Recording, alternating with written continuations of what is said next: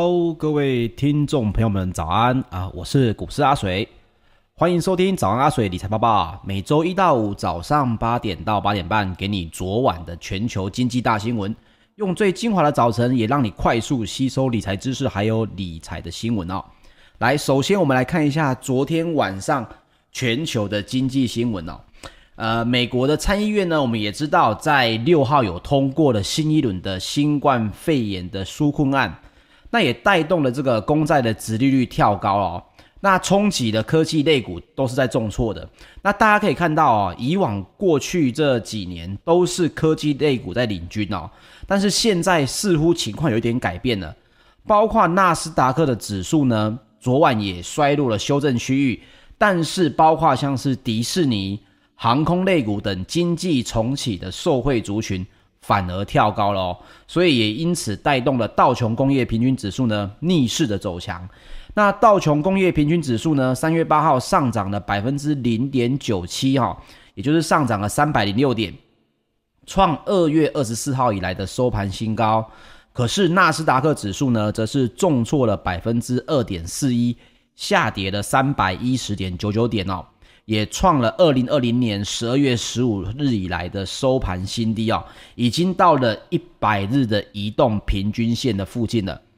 那么标准普尔五百的指数呢，是下跌百分之零点五四，费城半导体指数呢则是重挫了百分之五点四一哦，跌了一百五十八点，收在两千七百六十二点七五点，哇，已经到两千七了，也创了二零二零年十二月二十九号以来的收盘新低。也是来到了触及一百日的移动平均线的位置啊、那么纳斯达克指数呢，已较二月十二号的历史收盘高点有拉回了百分之十点五四哦。那么也落入了前波高点拉回十趴的这个修正领域。那么费城半导体指数呢，也是从二月十六号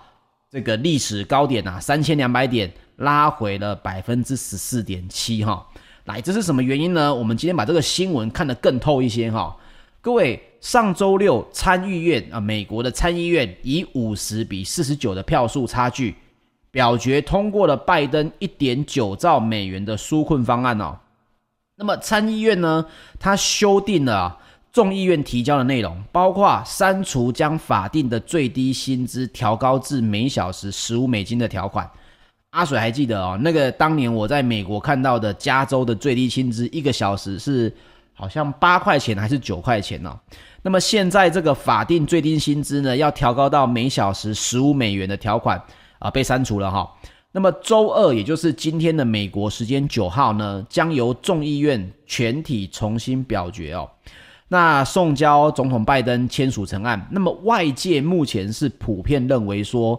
民主党在众议院占多数的这个优势哦，纾困案应该可以顺利的通过。那么如果获得通过的话，美国政府将在九月六号之前，向每一位失业的民众提供每周三百美元的失业救济金，还有向符合资格的民众发放一千四百美元的纾困金哦。那么也会向州政府跟地方政府直接补助三千五百亿美元。提供疫苗的分发资金跟扩大儿童税额减免这件事情啊，你看到他们的纾困力道也是非常的可怕，每周三百美元的失业救济金，还有符合资格的有一千四百美元的纾困金哦。那我们大家也知道哈，这个其实就是一个所谓的印钞票救大家的这种情况，这就是大家为什么在讲通膨这件事情呢？因为。这是一个一点九兆美元的新冠新冠肺炎的纾困方案，这一点九兆美元，而他们也认为说，今天美国的周二应该众议院会再一次的这个强，应该会让它通过，因为毕竟这已经对于这个法案当中呢，已经有一些修改跟让步了哦。那么这个法案最一开始其实是在二月二十七号的时候，众议院提出来的。那法案其实这是非常一个慷慨的失业救济条款哈，但是参议院有稍微在做修改，也就是说呢，众议院的议长啊，这个佩洛西必须去团结他的微弱的多数民主党的党团，让该法案在第二次众议院的投票中可以获得通过哦，那从而使美国总统拜登的首要立法目标可以签署生效哈。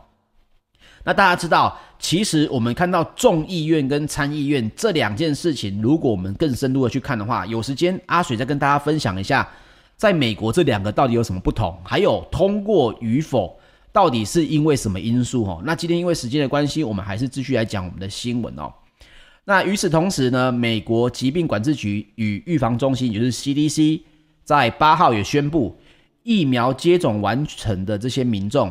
就算在室内不戴口罩，也能安全的聚会哦。那这也进一步提振了经济重启的希望啊。就是说，你疫苗打完了，那你在室内基本上你可以不戴口罩啊。哇，终于美国的朋友们，你们可以不用再为了戴不戴口罩这件事情起纠纷了啊。那么道琼工业成分股呢，迪士尼在加州也放宽了防疫措施之后，跳涨了百分之六点二七。收在两百零一点九一美元哦，创历史收盘新高，是历史收盘新高哦。那么加州也五号也公布，四月一号起，游乐园跟主题乐园可望分四个阶段来逐步重启。那么航空类股也在参议院通过了纾困案，疫苗陆续接种的激励下跳高哦，包括了你们各位知道的呃，美国航空、达美航空、联合大陆控股哦。也都分别劲扬了超过百分之四点九九、三点六一，还有百分之七点零一哦。航空类股基本上都是大涨的哦。那么参议院也通过了纾困案，带动了公债殖利率走强啊。CNBC 的报价也显示，美国十年期的公债殖利率八号盘中最高一度跳到百分之一点六一三，那之后则拉回到百分之一点五九八附近哦。那么三十年期的公债殖率也上扬到了百分之二点二三哦，所以也因此啊，大家也知道公债殖利率你又攀升了，那么高成长的科技类股又要倒霉了，包括了特斯拉、苹果、辉达，呃，辉达就是 NVIDIA 啊，分别下跌了有百分之五点八四、四点一七，还有百分之六点九七哦。那台积电的 ADR 跟美光也分别重挫了百分之五点六九与百分之四点三六哦。可是我们讲到这里，我们来稍微聊一下哦。你会发现，其实这些高科技的呃成长类股呢，其实有些它的产品、它的面向是有可能改变我们未来的生活。我们来讲一下特斯拉好了，包括了摩根史丹利的这个分析师啊，Adam 去年曾经在。投资人的电话会议上面，直接询问了特斯拉的执行长这个埃隆·马斯克哦，他说，呃，是否会考虑将新链终端设备安装在特斯拉车链呃的车辆上面哦？那么马斯克在当场也回答了说，未来几年肯定会有类似的计划。那马斯克也预估全面部署新链大概需要一百亿美元哦。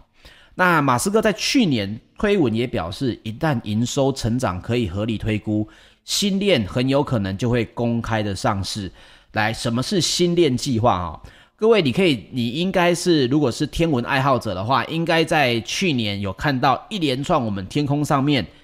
可以用简单的设备观察到这个一大串的这些星星啊。这是什么呢？这其实就是马斯克所发射上去的通讯卫星。他的意思就是说，我用一千多颗的卫星。遍布除了南极区以外的所有天空哦，这有多密集呢？你可以想象一下，在美国的这个观测中心，也曾经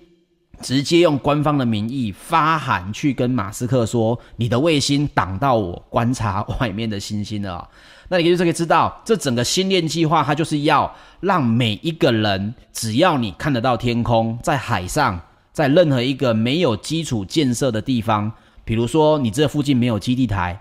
你也可以透过卫星直接的做通话。那么这件事情其实它的野心非常的大，你可以想象一下，以往我们需要这个基建，这基建是什么呢？哦，要四 G、五 G 的基地台在你家的附近，天线要打着。那么现在就是说，它直接用卫星的方式直接与你沟通。那包括这个应用的程度就会非常的广泛，像是他讲的，诶，你有没有可能装在特斯拉上面？让你的每一台车都联网呢？那联网之后，这每一台车互相之间是不是又可以沟通了呢？所以大家可以稍微关注一下。虽然特斯拉的股价现在在下跌哈，可是马斯克这位，我认为他非常有野心的这一位科学家，他我认为他是科学家啦。甚至是一个就是人家大家讲的嘛，他就是一个现实生活版当中的钢铁人嘛。所以马斯克他这个计划，各位可以稍微关注一下。包括我自己知道的新闻是，应该是说二零二三年有机会，我们在台湾地这边也可以接收到这个新链的这个相关的这些呃，可能有合作的合约啦、费率啦，这些都有可能会出现的，大家可以稍微关注一下。那么欧股方面呢，通膨在呃通货在膨胀交易哈，这个叫做他们所谓的通货再膨胀交易，意思就是说你现在这件事情如果资金出来了，有可能会通货再膨胀。那么有什么样是这样子的呃受惠类股呢？包括了欧洲银行股跟汽车类股都大涨哦。那么泛欧指数也飙涨了两趴以上，创去年十一月初以来的最大单日涨幅哦。包括德国的 DAX 指数更是缔造了历史的收盘新高哦。你看，这就是早安阿水理财报报的一个重点哦。在我们睡觉的时候，人家已经在创历史新高了。那周一泛欧的 STOXX 六百指数也大涨了百分之二点一哦。所以你可以看到，欧洲的三大指数都是齐扬的。包括了法国指数已经重回了去年疫情爆发前的高点，来到了五千九百点哦，是已经回到了疫情爆发前哦。那欧洲银行类股也飙涨了百分之三点七三哦，站上一年的高点。那欧洲的汽车类股则是走升了有百分之三，可是也当然也有比较不受益的哦，类债券类股，比如说公用事业股和健康照护股的表现则是欠佳。这个阿水几乎每一天都在提醒大家了，你的公用事业股跟健康照护股是很多人所谓的稳健型成长基金，尤其是全球成长基金的一个持股哈，记得一定要去看一下你的持股里面是不是有很大部分的公用事业股跟健康照护股啊。毕竟健康照护股在呃前段时间大家在讲长照啊、老年照护啦这些事情的时候，有些人会觉得这是一个投资的标的。可是现在我们来讲，短线上面它还是因为资金的这个流动哦，所以有一点受到影响。那么分析师也指出说，通货再膨胀交易对欧股比较有利，因为欧股不像美股一样偏重成长股与科技股哦，那就糟了哦，因为台股是偏重成长股与科技股哦。可是我看昨天晚上的台股夜盘的表现，似乎对于美股。呃，费半的大跌也没有什么反应呐、那这个我们就不在线上讨论，我们直接只讲新闻啊，大家可以多关注一下。那么，包括美国跟欧盟呢，也因为飞机补贴的问题互克了关税，那五号也决定暂时休兵四个月哦，来改善双边的关系。那这一个决定也代表着呢，一百一十五亿美元的商品关税将会暂缓开征哦，所以包括了航空引擎商呢，大家很耳熟能详的 Rolls-Royce 哦，也狂飙了百分之七点三，表现在英国 FTSE 一百指数当中也是居冠的哦。那么欧洲央行 ECB 晚本周稍晚也将召开会议，决定是否增加购债来去安抚市场的紧张情绪哈。好，那我们来看一下石油部分，纽约商业交易所呢，四月原油期货三月八号收盘下跌了一点零四美元。或者我们称为下跌了百分之一点六，来到了每桶六十五点零五美元哦。这个原因是因为呢，也门的胡塞武装对于沙国的石油设施的无人机袭击呢，并没有造成的损害啊，所以使得一度的涨势消退。你看，每次你只要有人攻击了油田啊、输油管啊、石油设施，油价就要飙涨哦。那现在攻击失败了，这个涨势又消退了哦，所以又下跌了一美元。而且呢，大家现在预期说，美国的页岩油的产量有可能可以快速的恢复哦。那欧洲的 ICE 期货交易所的布兰特原油也下跌了一点一二美元哦。那么这个美国商呃，对不起，德国商业银行的商品研究部主管温伯格也表示说，油价的上涨呢，应该也会让美国的页岩油的产量预期会快速的提高，可是我觉得这个就有一点类似流于表面了。油价上涨，页岩油这件事情有很大的战略目标意义哈，所以不一定产量就会提高。我认为有另外一个比较值得关注的哦，全球第三大的油田服务公司呢，这个贝克休斯也公布哦，截至三月五号止呢，美国的石油与天然气探勘井的数量。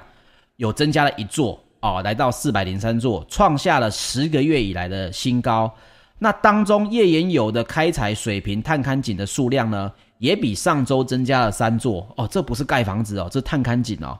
所以增加这三座，其实数量也非常的算多了哦。那么这有什么意义呢？各位，这个探勘井的活动的增减呢，通常是这家公司在反映未来的石油产量。那通常会有三到六个月的落差，也就是说，如果我今天新增的探勘井越多，那么代表着说我预计接下来有可能我会呃增加更多的石油的产量哦。那这个石油产量就会是跟这个油田的服务公司这家贝克休斯比较有正相关性哦，这会比预期的这种呃可能性的东西，这个所谓的评估性会比较高一点哦。那好，我们再来看一下这个金属啊，基本金属呢，三月八号则是涨跌互见哦，也包括了美国参议院因为通过了刺激方案，跟中国大陆的贸易数据强劲哦，对这个金属价格就有一些支撑。那我们最近在提到的这个所谓的高冰镍这件事情，我们来稍微讲一下它的后续哦，因为也有同学他是相关产业，他希望我多讲一些，我稍微来提一下哈。这个高冰镍，大家在讲的，其实它是应用在所谓的这种绿能的汽车上面。好，但是你生产的这个电池，你你的制程进步了，对于整个这个绿能有所谓的这个提提升吗？这就要看一下高盛的报道哦。高盛曾经对这件事情，就是高冰镍的这个制程改善呢，他有去做一个研究报告。他说啊，就是这个青山集团的生产模式其实并非没有顾虑。为什么？因为镍铁的生产高冰镍呢，比起传统的生产流程啊，它的碳足迹会高出二到四倍。那么这对强调绿色能源的电动车来讲，其实并不友好嘛。我做电动车是为了要增加环保，可是你现在生产的这个高冰镍呢，碳足迹却比原本的制程高出二到四倍。所以高盛也在评估说，可能难以获得像特斯拉啊这样子的电动车大厂的青睐，毕竟。这样子的电动车厂商不是你制成好便宜我就用哦，它会有一些社会责任在、地球责任在，所以呢，这也有可能会限缩它对全球镍市的这个冲击性哦。也因此，原本下跌了百分之十一的这个镍呢，也稍微的有点回稳哈。那么黄金部分呢，纽约商品期货交易所啊，四月黄金期货三月八号下跌了二十点五美元。或者我们说下跌了百分之一点二哦，这个我们几乎每天的早安阿水都跟大家讲了哦，这已经是创了去年四月以来的近一年新低。我在讲美国通膨黄金是避险标的的时候是四月份，已经跌回到我讲的那一个低点了哦。那也因为美元的上涨跟美债殖利率持续升高会降低黄金的吸引力啦，所以这件事情我们还持续关注。黄金或许有涨有跌，但是这个整体的趋势还是有可能会比较偏弱，所以大家这个要稍微注意一下。好，以上就是我们今天讲的这个昨天晚上发生的全球新闻。一个晚上发生了很多事，那我们今天的知识加油站要来讲一个非常重要，对于投资还有理财很重要的一个妙物哈，叫做赌徒妙物。这个赌徒谬误呢，也被称为蒙地卡罗谬误啊。这为什么跟蒙地卡罗有关呢？这要从一个故事讲起哈。在一九一三年的八月十八号，哦，蒙地卡罗是一个非常美的地方，它有一个赌场哦，在当中有一个轮盘的这个机台，它是人为的这个机台，可是它已经出现了一个几率，它也连续的摇出了十三个黑色啊。各位知道轮盘都看过吗？它有红的，有黑的，还有一个代表零跟零零的，呃，这个绿色嘛。可是它已经连续出现了十三个黑。来，各位，红跟黑如果百分之五十的几率，连续十三个黑，它的几率有多少？二的十次方就已经是一零二四了哦，也就是一千分之一的几率了哦。所以你再直接乘以二，再乘以两次，这已经非常非常小的几率了。所以因此呢，当时的赌客们认为说。你已经连续摇出了十三个黑，下一次你一定会开红，对吧？好，十三个黑之后，已经造成了蒙地卡罗赌场的每一位赌客的关注。结果大家呢拼命的再去继续压红色，结果黑色还是继续增开，一直到了连续出现二十六次的黑色。这个连续出现二十六次的黑色几乎是不可能的事情，但是当天当晚就真的发生了。那有些赌客也因为一直在压红色，所以老本基本上通通赔光了，因为不信邪嘛。有些人还昏了过去哦，场面基本上失控了。那这个事件的最大赢家就是赌场的庄家，一口气入账了当年数百万的法郎哈，换算到现在也是一个天文数字。那么这个蒙地卡罗事件就后来成为了数学的这个教材，用来解释赌徒谬误啊。那么到底什么是赌徒谬误？就是一种几率上的谬误啊。也就是说，当你发现了一件事情发生了很多次，所以你会认为接下来应该不会再发生了。那或者是你有可能认为说有一件事情很久没发生了，因此接下来可能会发生。那这个赌徒谬误就是说。他认为啊，人们错误的权述了所谓的平均率这件事情啊，因为平均率这件事情是要放在大数法则当中的，就是你要整个样本够多，观察的时间够长，你才能认为说这是平均值。当你在小阶段的这种呃短时间内的样本当中，就有可能出现这种突发的情况。这一种样本越小，就有可能会去偏离所谓的平均值跟统计学的情况，搭配上我们人的主观感受，你就会产生很不正确的心理连结哈。我们举个例子好了，我现在让线上几百位听众，你们待会听完之后把硬币丢十次，当中一定会有几位甚至会出现什么？硬币一定正反都是五十嘛？可是一定会有人出现呢？呃，有人有八次正面，两次反面，甚至有人可能出现九次都是同一面的情况啊。这种样本越小的情况，如果放在投资跟理财，那就糟糕了，因为你会从一个投资者变成了一位赌徒哈。我们来讲解一下，比如说你看到有一档股票或者有一档基金连续下跌了一个星期，可是你去查新闻，没有什么相关的负面新闻啊。也你认为股票应该要涨跌互见，在长期的价值没有改变下，股票的价格或基金的价格应该偶尔有波动，应该是要拉回来的。于是乎呢，它越跌呢，你有可能出现越减。你心想啊，诶，丢硬币都是百分之五十了，那么股票有价值的东西跌了这么多天，我就一路往下买，只要小反弹我就全赚了。这就是在部分的心态上面附了犯上了这个。赌徒谬误的情况哦，为什么？因为你参考的时间跟统计的次数其实是不够多的。你认为股票本身没有坏消息就应该涨跌互见，而你忽略了背后可能的原因，甚至呢，你也可以延续出哦，诶，最近大盘这么涨，天天都在涨，我就把把都买空啊，那这次总应该要把指数给空下来了吧？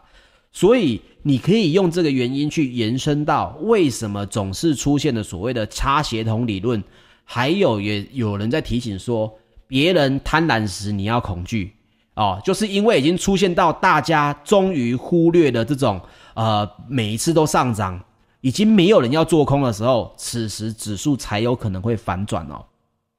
那么像这样子的投资呢，就有可能犯上了很多个错误，像我刚刚讲的。啊，看到大盘在涨，或者是看到美国的这个股票在跌，你总会觉得科技业还是很好啊，你就有可能每一次都冲进去买。可是当它在修正的时候，你就犯着这个赌徒谬误，你认为几率学上涨跌应该是有关联的，所以这就会犯的错误，也同时也会犯了勒索谬误的两大误区哈。那勒索谬误呢，有机会有跟大家分享一下，就是其实你每一次的投资，它的这个几率应该都是独立开来的，不跟你上一次跌或者是涨有关，也不跟你上一次是赚或者是赔有关哦。可是很多人都会遇到这种情况。我们只举个最简单的例子：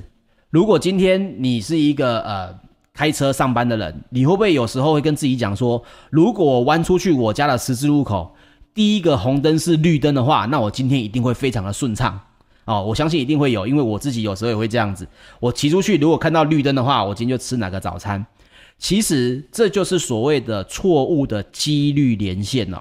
换句话说，红绿灯是否为绿灯，这其实是秒数的几率问题哦。那么，但是你为什么会跟你当天的运气搭关联起来呢？其实它也是一种延伸型的赌徒谬误。换句话说，当你看到了某件事情，你认为有直接的相关。可是你却把这两件事情，因为在小数据的统计上面有啊，你看我只要每次呢出门是绿灯，我当天老板就不骂我，我开会也很顺。所以你看我这几次下来，这真的是有关联的。同样的，这也是属于赌徒谬误的这种延伸应用哦。把不相关的事情，去因为小部分的数据统计而出现了这种所谓的连接性哦，这如果在投资上面就很可怕了。如果你看到了新闻，你觉得它是有关联的，你会觉得说，诶，我看到这种新闻我就去买股票，或我看到这种新闻我就去卖股票，那就会出现很大的问题了。那么投资呢，它不是赌博，你要记得。在投资当中，几率跟统计学它只是一个辅助的效果。你单纯如同掷硬币啦、轮盘都有可能出现很让人吃惊的结果哦。更何况是因为一些更复杂的因素啊，比如说股票、基金、外汇这些东西哦。那所以要记得，为什么我们需要知识加油站？其实也是为了要不犯这种已知的谬误哦。这样子你就不用把钱去投入这种呃人家已经知道了坑了哦。好，那我们最后五分钟呢，我们再稍微来讲一下我们刚刚没有提到的这个农产品哦，包括了芝加哥期货交易所呢，玉米跟黄豆的期货三月八号都是上涨哦，小麦则是下跌。各位，农产品的上下上涨或者是下跌呢，都跟库存、运输、天气有所谓的相关性哈。那么你可以看到哦。这种所谓的呃商品，尤其是农产品，它有所谓的这种保质期，所以呢，也包括了像是美国伊诺州的黄豆、玉米顾问公司的作物分析师也表示说，根据巴西最大的黄豆产地的研究所报告啊，他们该州的黄地呃黄豆的收成进度呢为百分之五十七，比去年同期落后了百分之三十一哦，这就是我刚刚讲的天气阻碍的收成影响。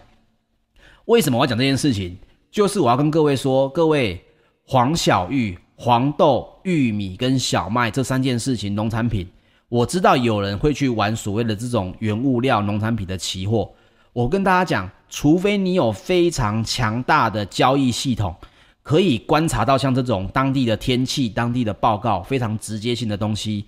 否则呢，你去交易这个产品都有可能会赔钱哦。我要把这个难度跟大家说明一下。我个人认为，它的难度比石油的难度更加的难以预测哦。好，这是今天的早安阿水理财报报。我们明天一样早上八点，我们在线上相见。我是股市阿水，我们明天见，拜拜。